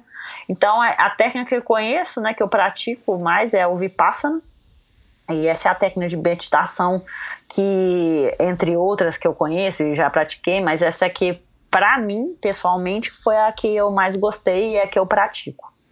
Você ficou 10 dias em silêncio? Sim, já algumas vezes. É, mas o silêncio é fácil, entendeu? O negócio é 10 dias parado sentado, porque. a... Ficar 10 dias correndo sem, sem conversar com alguém vai sem... bem, né? Não, isso é ótimo. Eu até acho ótimo. O negócio é você ficar das quatro da manhã, que é quando toca a campainha, e você vai, vai pro hall para meditar, e você medita até as nove da noite, quando só dois breaks para café da manhã e almoço, e você não pode correr, entendeu? Você não pode fazer yoga. Ou seja, é realmente o não correr, o não fazer yoga e ficar sentado, parado o dia inteiro Tenta fazer isso um dia. Imagina 10. No terceiro dia você quer dar um tiro na cabeça. Até no 10 que você realmente você, né, que você aprende é, que a gente, a gente tem o poder da cura, a gente, dentro da gente, entendeu? A gente tem o poder de é, nos conhecer dentro da gente, de conhecer como é a nossa cabeça, de nos conhecer espiritualmente, de nos conhecer a energia que nosso corpo existe. Então, e, e mais o silêncio, né? Quando você aprende a importância do silêncio, é, eu acho que tudo muda na vida, né? As respostas de tudo é, ficam muito mais claras, né? Você começa a ter um um equilíbrio na sua vida de cotidiano e nos seus, é, os seus sonhos ficam mais claros porque você con consegue é, escutar as mensagens é, né, do teu coração mesmo. Então a meditação é super positiva. Você é religiosa? Não. Você acha que pelo eu fato... acredito em Deus, mas eu não sou religiosa, entendeu? Uhum. Você não, não, não, assim, não pratica, de alguma maneira você acredita e, e, se comunica com ele, mas você não é, sei lá, dessa, desse padrão católico, né, de, de rezar toda hora, de ir à igreja e tudo mais. Ah, eu sempre fui muito religiosa desde a infância. Meu pai era espírita, minha mãe é, é católica, então eu sempre frequentei as duas, é, sempre pratiquei as duas, então era muito religiosa. É, né, fiz crisma, comunhão, tudo isso né, na igreja católica também. Já fui muito em centro espírita tomar paz. E né, o budismo é, eu me identifiquei muito. É, já no cristianismo, já fui muita né, é, igreja crente. Eu acho que tudo é, é, tudo é positivo, entendeu? Pelo menos foi para mim. É, eu respeito todas as religiões e todas as pessoas e mas realmente é, eu acho que só de eu estar na montanha assim e acreditando em Deus isso já já é o meu tipo de religião e, e praticando a meditação eu acho que eu consigo é, fazer o que que é o que as religiões acabam que no ponto de final elas ensinam, né? É, é, é dar uma boa palavra, é você ajudar o próximo, você amar a você mesmo e os outros e, e, e ajudar, né? Eu uhum. acho que acaba que no final das contas é, todas as religiões chegam nisso. Uhum. Você, pelo fato de você ter essa experiência é, com a meditação e e praticar a meditação, você acha que é mais fácil para você de atingir esse estado de flow, né? Você falou tanto aqui de flow durante a corrida, né? Principalmente quando você está sozinha, de você chegar naquele estado, né? De, de flow, né? Eu já falei aqui algumas vezes. Não sei se você leu o livro do Stephen Kotler, que em português chamava Super Super Homem, se eu não me engano, Super Humanos. É, que, que fala aí desse estado de flow, que já é cientificamente comprovado, você, você atinge esse estado de flow com alguma frequência, com bastante frequência ou com mais frequência? Sim, eu sempre ajudo, eu sempre atinjo nas ultras, entendeu? Ou seja, tem, e também nos treinos longos. Se um treino é curto ou a prova é curta, eu fico mais no estado num estado mais físico, né, lidando ali mais com a dor, entendeu? Porque muito no limite ali acaba que eu não consigo, né, se é muito curto tempo, entrar no flow. Então, por isso eu gosto mais das ultras, porque é, depois desse estágio, dessa fase que você tá ali bem focado no teu corpo, né, do, né nas dores e naquela, na, na respiração ali muito ofegante e tudo, é, às vezes eu não consigo é, chegar nesse flow. É, às vezes, é, tem, eu preciso de um certo tempo para que o, o meu corpo atinja um é, esse estado. É, e daí parece que é quando, por mais que eu esteja ofegante e meu corpo dolorido e tudo, é, dando o máximo ali no limite, é, eu preciso de um certo tempo, sabe? Uhum. Então, é, talvez é que eu tenha que aguentar, né, essas primeiras sensações durante um tempo para depois aceitá-las e depois dar continua, a continuidade ao meu movimento da corrida para conseguir chegar no flow.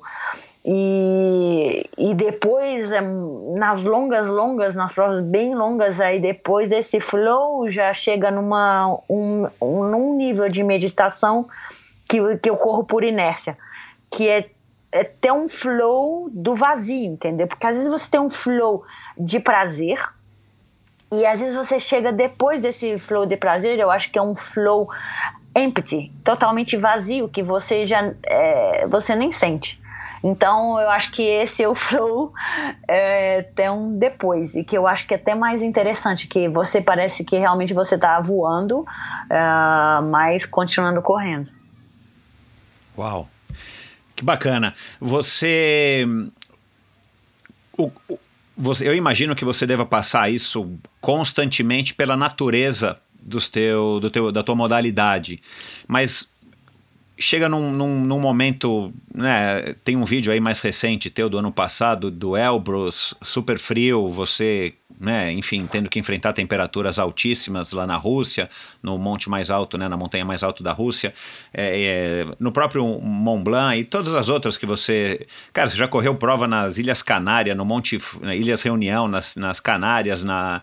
Cara, o teu currículo é muito bacana. Maratona de Sable, que é, é um, uma maratona, para quem não sabe, maratona de areia na, no Marrocos, uma maratona dificílima no meio do deserto. Eu imagino que você já tenha passado incontáveis vezes por situações que você beirou o desespero se você não entrou no desespero, tipo, meu, vou, vou morrer, vou me perder, vou morrer de sede, vou morrer aqui enterrada na, na, na areia, sei lá, na neve. Como é que você, como é que você lida com esses momentos? Uh, que aí eu imagino que você esteja mais ou menos sozinha, né? É, nessas competições, por exemplo. Como é que você lida com. Como é que você sai desses buracos, é, muitas vezes, talvez literalmente falando? Como é que você resolve isso na tua cabeça e supera esses obstáculos, Fernanda?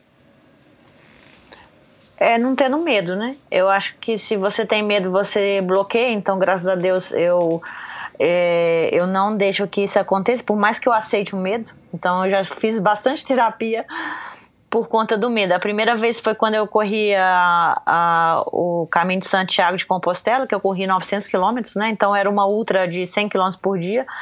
Então, claro, geralmente eu corro uma ultra de 100 quilômetros e depois eu vou para casa, pro hotel, entendeu? Mas é diferente quando você se propõe a correr 900 quilômetros, é, 100, 90 quilômetros cada dia e sem parar, né? Então aquilo para mim foi a primeira vez que eu senti o medo antes de começar, né? Então a isso eu aprendi que eu tenho realmente é, o medo, é, você tem que, né, eu tive que aceitá-lo e ele é bom, entendeu? Ele faz com que nessas situações extremas, que eu vejo que são extremas, eu tenho o meu foco, ele amplia um milhão de vezes mais, então não existe a, a válvula de escape de, de parar sabe? Ou, ou me cagar. É, na verdade, é o, o, foco fica ampliado. Então, sempre você ah, consegue enxergar um plano B nessa situação, ou, ou você consegue ter mais fé para você conseguir superar né, e chegar até o final. Qual foi e eu acho que é muita experiência, por exemplo, né, com 52 graus correndo, né, 10, né, uma semana no Maratona de Sables, então meu corpo tá a 52 graus e sem comida, entendeu? No Maratona de Sables eu tomava um café, porque é autossuficiente, você tem que levar é, sua carregando comida. Então, a própria tomava... água, é. É, então no último dia eu fazia o café solúvel ali, tomava para dentro porque eu não tinha mais comida, e você vai e corre 50 quilômetros, entendeu? Num calor de 52 graus com, com, 500, com 500 ml de água.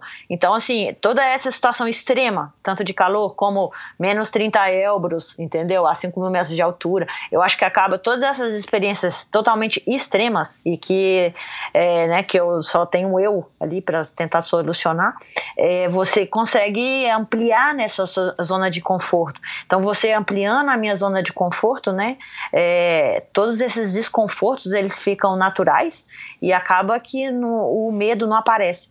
Então você consegue ter sempre uma saída, né? E você consegue sempre ter êxitos é, nesses extremos. Qual, qual, é a prova que você participou em que você não quer repetir? Porque não, não foi legal, porque foi, enfim, um perrengue muito grande, você não curtiu o nível de sofrimento ou o tipo de sofrimento. Tem alguma prova que você não voltaria nem, nem pagando? Não, acho que todas as provas são, são muito legais. Eu sofri pra caramba, mas são é um sofrimento assim uh, mais ok. São tipo ok, entendeu? É fácil. Mas, por exemplo, quando eu terminei o caminho de Santiago de Compostela, 900 quilômetros, e eu fui lá pedir a, a, Compostela, que é o documento, né? Eu, eu, mostrei meu passaporte de peregrino e falei, poxa, por favor, é, eu gostaria de ter meu, meu, meu, meu, né, minha Compostela, que é um documento que te acredita como uma real peregrino, né, do caminho Sim. de Santiago de Compostela. E eles não quiseram me dar. Eles me negaram, eles falaram: não, você, é, a gente não pode te dar porque você correu o caminho de Santiago. Você foi muito rápida. E a igreja entende que você, sendo rápida, você não tem tempo suficiente para reflexão e para oração. E eu falei, como assim? É, porque eu fiz correndo e não fiz em 31 dias e fiz 10 dias. É, e ainda estou aqui ajudando as crianças com câncer. Eu passava 10 horas todos os dias é, refletindo, orando e, e, e né, e, e pregando mensagens boas, então eu não estou de acordo que eu não deva receber a Compostela. E daí eu conversei com o responsável ali e ele, ele veio e me falou: Olha, Fernanda, a gente vai te dar a Compostela, mas é porque você é uma exceção. Mas na próxima vez que você voltar para correr o caminho de Santiago, você nos avisa antes.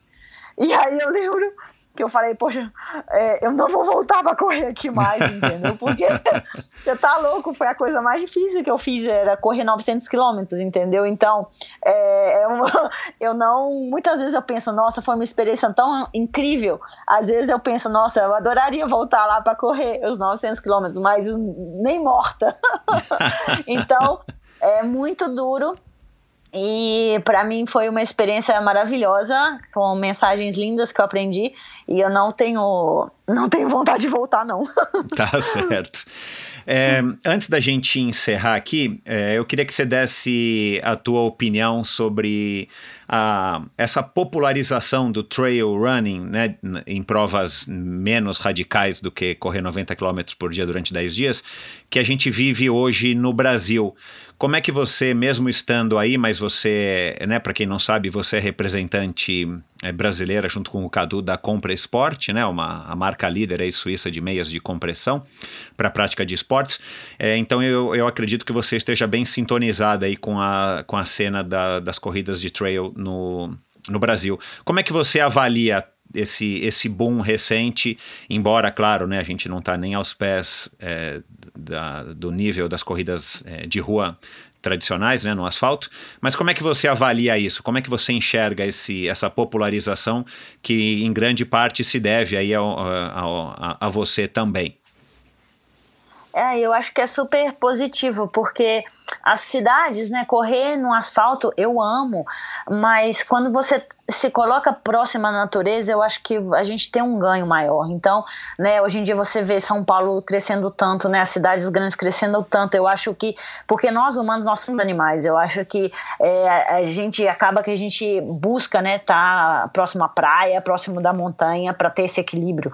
Então, se você consegue juntar o esporte, né, que é a corrida no meio natural, com mais é, respirar ar puro, com mais contato na natureza, com mais vistas bonitas, entendeu? Com mais challenge de subir, descer e terreno, acaba que é, se completa muito e eu acho que é, é o mundo vai muito para esse lado, né? Você vê agora, né, com corona, é, vê que tudo que é aglomerado, quando é muito gente junto, é, acaba que é, não é tão positivo, né? Por mais que você tenha que ter essa conexão, mas você tá num meio natural, num meio mais safe, um, me, um meio mais que é mais limpo, é, acaba que é muito é muito bonito. Isso te completa muito como ser humano, né? Como animal. É, eu acho que o trail running vai crescer ainda muito mais, né? A corrida, né? No meio natural vai crescer muito mais. É, e é super, né, super legal. Eu, né, eu, eu, comecei a minha empresa de importação, né, a gente tem a Comp Sport, tem outras marcas, e é justo porque eu acho que as marcas é, de corrida, né, é, é, super legal se eu consigo trazer isso, né, para os brasileiros, né, marcas legais que que produzem né, coisas que podem ajudar na sua performance, na, sua, na nossa recuperação. É, eu acho que é tudo positivo para a gente levar mais pessoas a correr e, e serem mais amantes do esporte. Qual foi o melhor investimento, na sua opinião, que você fez na sua carreira até hoje? Investimento? Investimento. Pode ser financeiro, pode ser, enfim, de todos os aspectos. Foi ter acreditado que, né, foi ter feito direito, que te, que te deu uma, enfim, uma outra perspectiva e umas possibilidades, possibilidades que talvez você não tivesse tido se você tivesse feito, sei lá, é, economia, não sei. É, alguma coisa que você investiu tempo ou investiu dinheiro, mas que você empregou força, que você, que, que, que, que, que você considera que foi a melhor, melhor sacada aí da tua, da tua... Ah, quando eu tinha 14 anos, é, a minha família, a gente era bastante ricos e quando eu tinha 14 anos, meu pai ficou doente, a gente teve que vender todos os apartamentos, tudo que a gente tinha. E com 14 anos eu comecei a fazer chocolate. Então, fazendo chocolate, é, eu consegui pagar minha universidade, eu consegui é, pagar minhas aulas de capoeira, fazendo chocolate, eu conseguia pagar as contas de telefone em casa. Então, fazer chocolate, é, eu consegui pagar minha, né, minha faculdade, ajudar em casa pra caramba, é, consegui viajar. Então, graças a Deus, os bombons foram o que é, o que ajudou muito é, a mim, a minha família, e era o que, foi o que eu aprendi que não adianta, né, sentar e chorar, você tem que sempre se mover. Cara, com certeza esse, essa, esse acontecimento na tua vida te moldou completamente, né? Porque numa idade, né? E, e, as meninas são mais desenvolvidas nessa idade do que os homens, né? Comparativamente, né? Você com 14 anos já era uma, uma jovem moça, né? E você ter passado por, esse, por essa dificuldade, você ter conseguido sacar essa ideia do, de fazer bombons e, e, e para ajudar a, a, não só a pagar tuas contas, mas eventualmente o negócio acabou ajudando também de alguma maneira a tua família. Isso foi com certeza super transformador na tua vida. É. é, fazia bastante, fazia uns 6 mil bombons, chocolate para casamento e, e acabou que isso foi ótimo para mim, porque é, você vê que, né, de tudo um caos assim, sempre tem uma saída, entendeu? E eu acho que isso continua, né, para tudo na vida e com essa experiência eu aprendi muito e é o que eu carrego assim até hoje, entendeu? Uhum. É, tentando ter uma vida simples, é, tentando né trabalhar da forma mais legal possível e é isso, né? E focando sempre na família, né? Que é o que a gente é, tem que, né? O nosso bem maior, o que a gente tem que cuidar mais. Como que o esporte e essa tua vida tão tão bacana, tão viajada, tão internacional, com tantas experiências e tal, como é que como é que isso te, te moldou assim? Sei lá, se né, vamos dizer que você encontre uma amiga de de, de faculdade, né? É, e que perdeu contato com você desde então, e, e vocês vão, enfim, se, se encontrar, bater um papo. Como é que você acha que essa pessoa vai enxergar que a Fernanda mudou? Como é que a Fernanda está hoje em relação àquela Fernanda que sonhava em ser advogada? Não, acho que é a mesma coisa, só mudou o campo. é, hoje em dia, quando né, meus, né, tem vários é, meus colegas de faculdade assim, me seguem tudo, é a mesma coisa. Eu acho que só muda, né? Antes eu, né, meu sonho era ser advogada ambiental e eles sabem a minha paixão que eu tenho, né, por natureza eu acho que ele só vem que mudou o, estilo, mas acaba que o, o fim é a mesma coisa, entendeu? Uhum. A pessoa continua a mesma coisa. Uhum.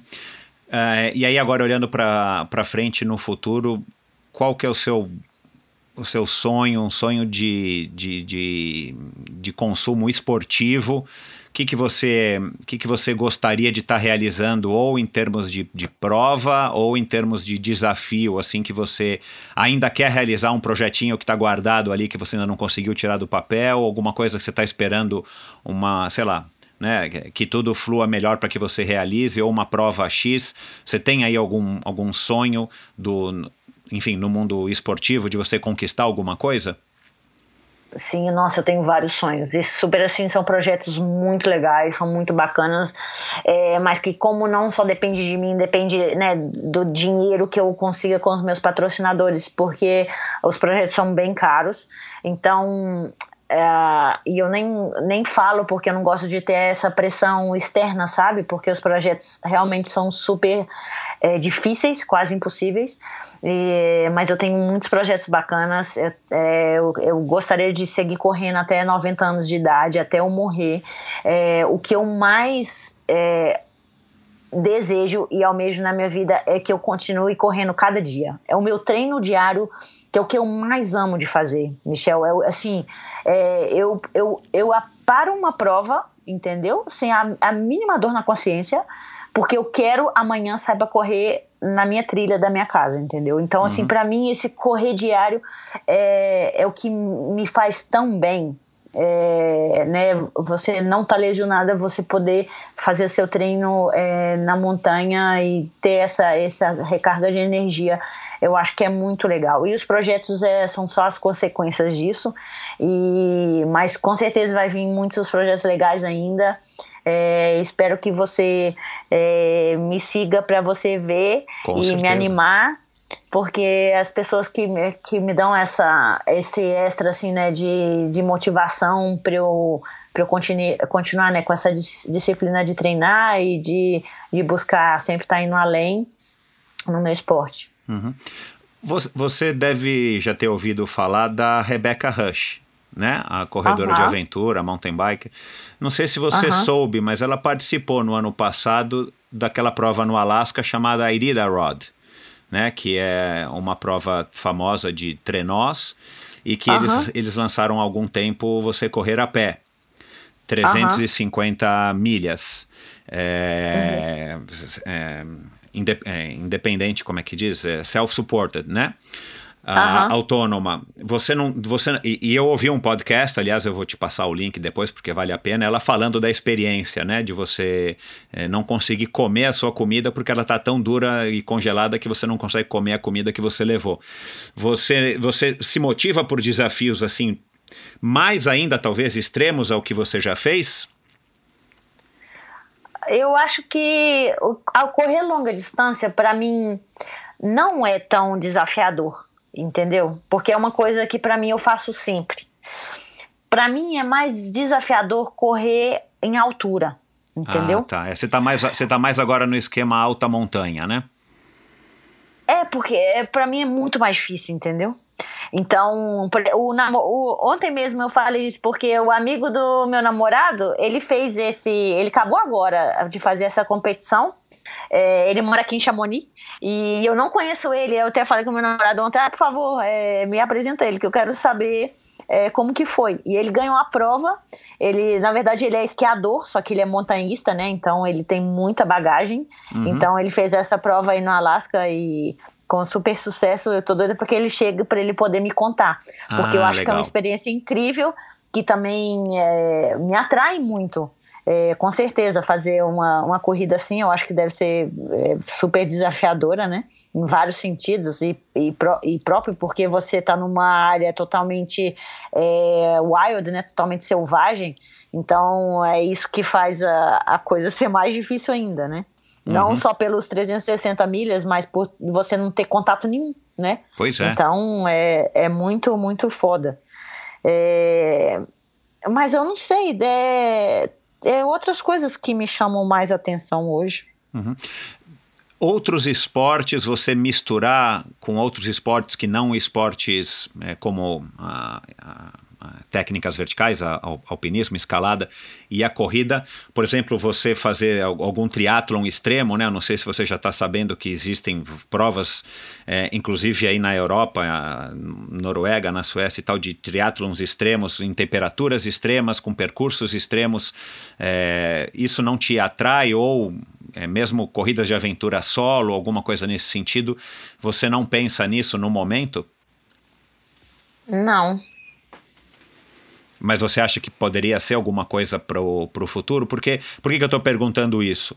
Porque você disse que é começou. Porque hoje em dia é, não sei, porque eu, continuo sendo profissional, entendeu? De corrida. Então, é, eu sou profissional de correr em montanha, então o meu objetivo e a minha paixão hoje é correr em montanha, entendeu? Uhum. Então, assim, claro que fazer as travessias, fazer uns projetos assim, que agregam um outro esporte é, é, legal, mas acaba que eu ainda fico muito focada na corrida em montanha, entendeu? Uhum. É, eu penso sim, quando eu acabar minha carreira de profissional, eu tiver meu tempo livre, é, eu vou continuar correndo, eu vou continuar explorando como adventure e eu acho que nesse eu acho que os triatlons é, eu sempre falava que quando eu tiver 90 anos eu vou começar a fazer essas é, é, natação é, de travessia nado é, longa, sabe? Uhum. Porque eu acho que as minhas, as minhas articulações do joelho. Pois é, isso que eu ia falar. Por isso que eu falei eu isso. eu é. vou poder só nadar. Então eu acho que assim, mas isso eu acho que vai ser mais pro futuro, entendeu? Eu não penso ainda, eu penso só num futuro a curto prazo. E, mas talvez que sim, por um futuro que eu não seja mais corredora profissional, talvez sim. É, eu acho, eu vejo muito isso quando é, eu, como uma nadadora, nado é, dessas de travessia, podendo nadar e dar umas braçadas é, durante horas. Uhum. Você nada com alguma frequência hoje? Pelo menos para aliviar, para dar uma relaxada, pega uma piscina aquecida aí em Chamonix e tal? Não. Não nada? Não, meu, não, minha coach não deixa de jeito nenhum. Porque por mais que o meu descanso tem que ser descansativo, então o meu descanso é ou é escalada, ou é bike, ou esqui. Então eu não posso nadar porque nadar não tem a ver com o meu esporte. Entendi. Tá bom. É, Fernanda, muito obrigado por esse bate-papo. A conversa interessantíssima. A gente conseguiria seguir aqui por pelo menos mais três horas. Eu havia te dito que a gente tem assunto aqui e as pessoas vão adorar esse bate-papo. Pode apostar.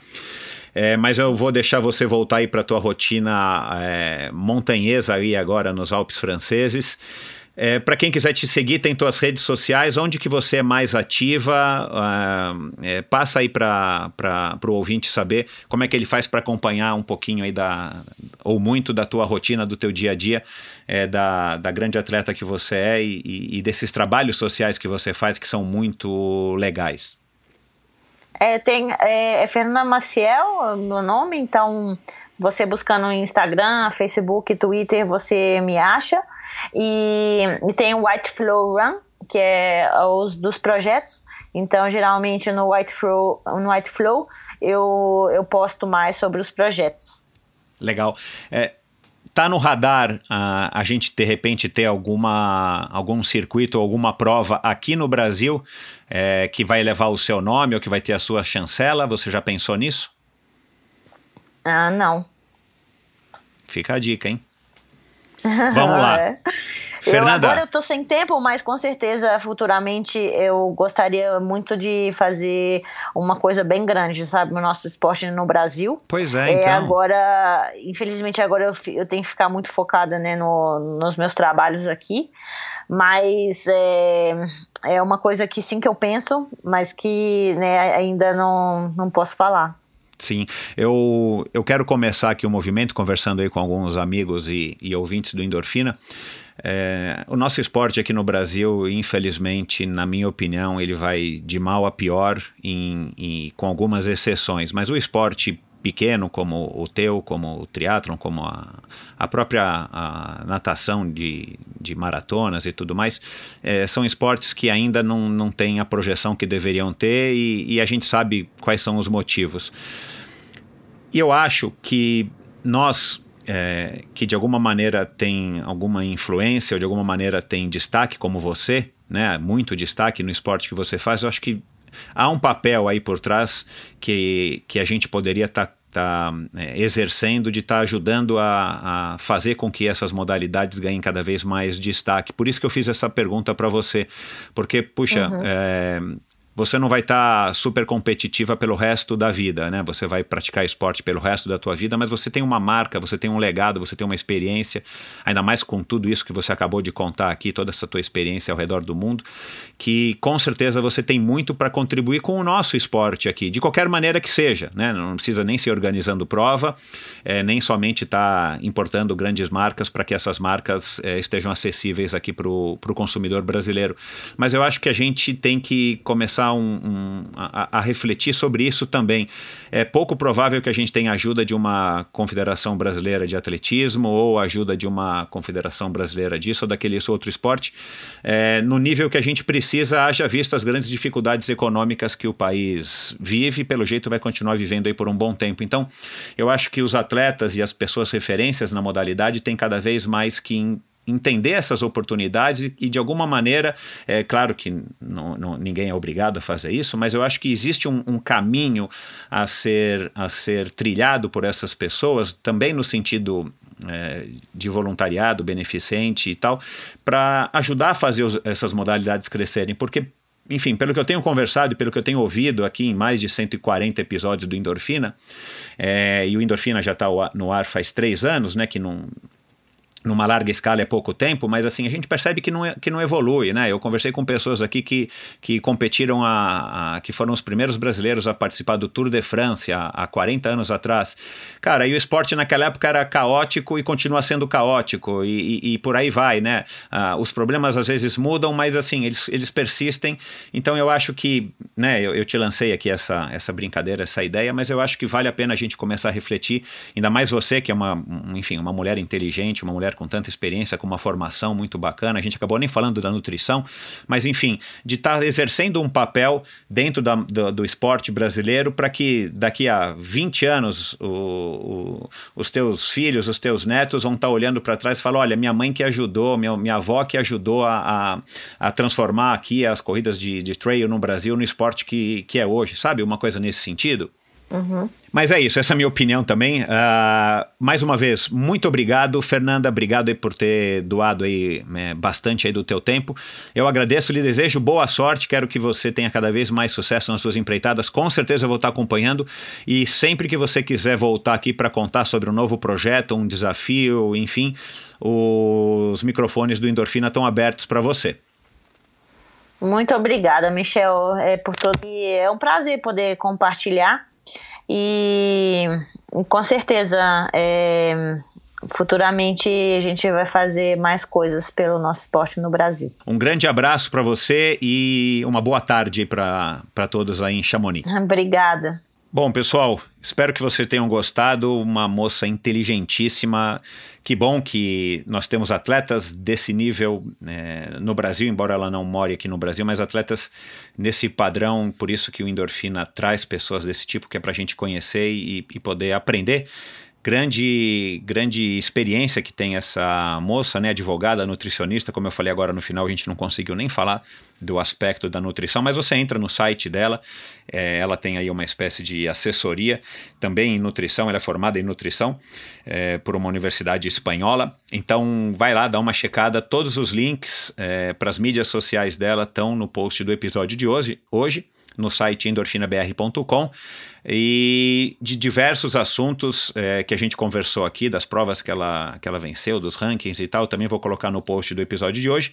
E durante o episódio a gente falou também das outras duas corredoras que passaram por aqui de, de montanha, a Manu Vila Seca e mais recentemente a Elisa Lamego. Falamos também, claro, sobre a Chub, o episódio da Chub e da Marcella, que foram duas. É, participantes aí, duas integrantes é, da equipe Atena, né? A Chub, a criadora da equipe Atena, e a Marcella Told, que hoje é ciclista, também começou aí a carreira dela na equipe Atena, mais ou menos como a, a Fernanda. Então, vai lá se você tem curiosidade interesse em ouvir um bate-papo super legal com essas outras. Curiosamente, né, cara? Agora que eu tô vendo aqui, são só garotas. Olha que bacana, cara. Então, a, a Manu, a Marcella, a Chubi e a Elisa Lamego. Vai lá, dá um alô pra para Fernanda, dá um alô nas redes sociais da Fernanda dizendo que você ouviu o nosso bate-papo aqui no Endorfina, ela com certeza vai ficar contente de interagir com você. E dá um alô para mim no Endorfina BR, é, desculpa, no Endorfina, é, no perfil do Instagram, o meu perfil Endorfina BR, e me diz se você curtiu, o que, que você gostou mais, se você achou que faltou alguma coisa. Enfim, eu adoro interagir com você que está ouvindo, então vai lá, fique à vontade de interagir comigo no, no meu Instagram, Endorfina BR. Legal, pessoal, um grande abraço e até a semana que vem com mais um episódio incrível do Endorfina. Esse episódio foi um oferecimento da Probiótica, que tem a linha mais completa de suplementos para o seu esporte de endurance, entre eles a linha Carbap, que oferece desde os gels que são famosos, o carro-chefe da, da probiótica, com o gel Black, que vem com cafeína, é, o Carbap em pó, ou o Carbap 4x1, ou o Carbap Energy Beat, e agora, mais recentemente, o Carbap Gum, que são as gomas de Carbap. Acesse Probiótica Oficial no Instagram e conheça e compre todos os produtos da Probiótica, ainda mais em tempos de Covid. E aproveite então para comprar os produtos da Probiótica na Quality Nutrition, que também é uma parceira aí da Probiótica. Quality Nutrition, para quem está aqui em São Paulo, as lojas estão abertas. O Kim me avisou que as lojas estão abertas para que você possa ir até a comunidade de fazer as compras é, nas do, nos dois endereços que estão abertos aqui em São Paulo. Mas se você quer comprar os produtos através do site, do e-commerce também, dá uma olhada lá, qualitynutrition.com.br e você consegue comprar o produto que você quiser da probiótica no conforto da sua casa com atendimento de especialistas farmacêuticos inclusive. Então, dá uma checada lá qualitynutrition.com.br. E esse episódio também foi um oferecimento da Supacas. A Supacas é uma marca que traz desde 2010 mais cor e mais casualidade para o mundo do ciclismo com as suas famosas fitas de guidão super coloridas e de uma textura e de uma de um grip super legal. São fitas de guidão que eu venho usando aí já faz quase oito meses. São produtos excelentíssimos e não sou eu que estou avalizando somente, mas grandes atletas como Peter Sagan e o grandíssimo Christoph Saucer no mountain bike, o suíço que usa e aprova tanto as manoplas quanto as meias, quanto as fitas de guidão e as luvas da Supacas. Você encontra todos os produtos da Supacas no site ultracicle.com.br. Lá também você conhece todos os lojistas que revendem Supacas pelo Brasil. E uma promoção exclusiva, vai lá, compra, você ouvinte do Endorfina, você consegue comprar produtos da Supacas com frete gratuito, basta você colocar a palavra endorfina no campo de cupom antes de fazer o checkout. E você que mora no Brasil tem frete gratuito para compras acima de 100 reais. Essa promoção é válida por tempo limitado, então vai lá e corre. E por fim, esse episódio também é um oferecimento da Seven Sherpas, o novo patrocinador do Endorfina Podcast. Seven Sherpas, do meu amigo Christian Kittler, que tem como lema explorar o mundo praticando esportes. A Seven Sherpas é uma empresa com sede na Califórnia especializada em experiências esportivas nos destinos mais top do mundo, com roteiros exclusivos desenhados por experts em viagens e esportes. Além do calendário de viagens pré-agendadas, a Seven Sherpas tem como grande diferencial viagens customizadas para você e sua família ou grupo de amigos. Outro serviço da Seven Sherpas são os Day Rides Seven Sherpas tem guias locais espalhados por mais de 30 cidades no mundo que podem levar você para pedalar nas melhores rotas. Você pode estar em viagem a trabalho ou com a família e ainda pode encaixar aquele pedal pela manhã antes dos compromissos. Para saber mais, visite sevensherpas.com, o Seven, o, o 7 Sherpas, né, numeral, ou no Instagram, mesma coisa, Seven Sherpas, o 7 é numeral. Vai lá! Obrigado por ouvir esse episódio do Endorfina. Acesse o endorfinabr.com, vá no post do episódio de hoje para conhecer um pouco mais sobre o meu convidado e alguns assuntos abordados em nossa conversa. Lá você ainda encontra todos os episódios do Endorfina. Siga o Endorfina BR no Instagram e confira imagens inéditas e inusitadas dos meus convidados. Participe enviando comentários e sugestões. Se você curtiu, colabore assinando o Endorfina no seu agregador de podcasts preferido e compartilhando com seus amigos.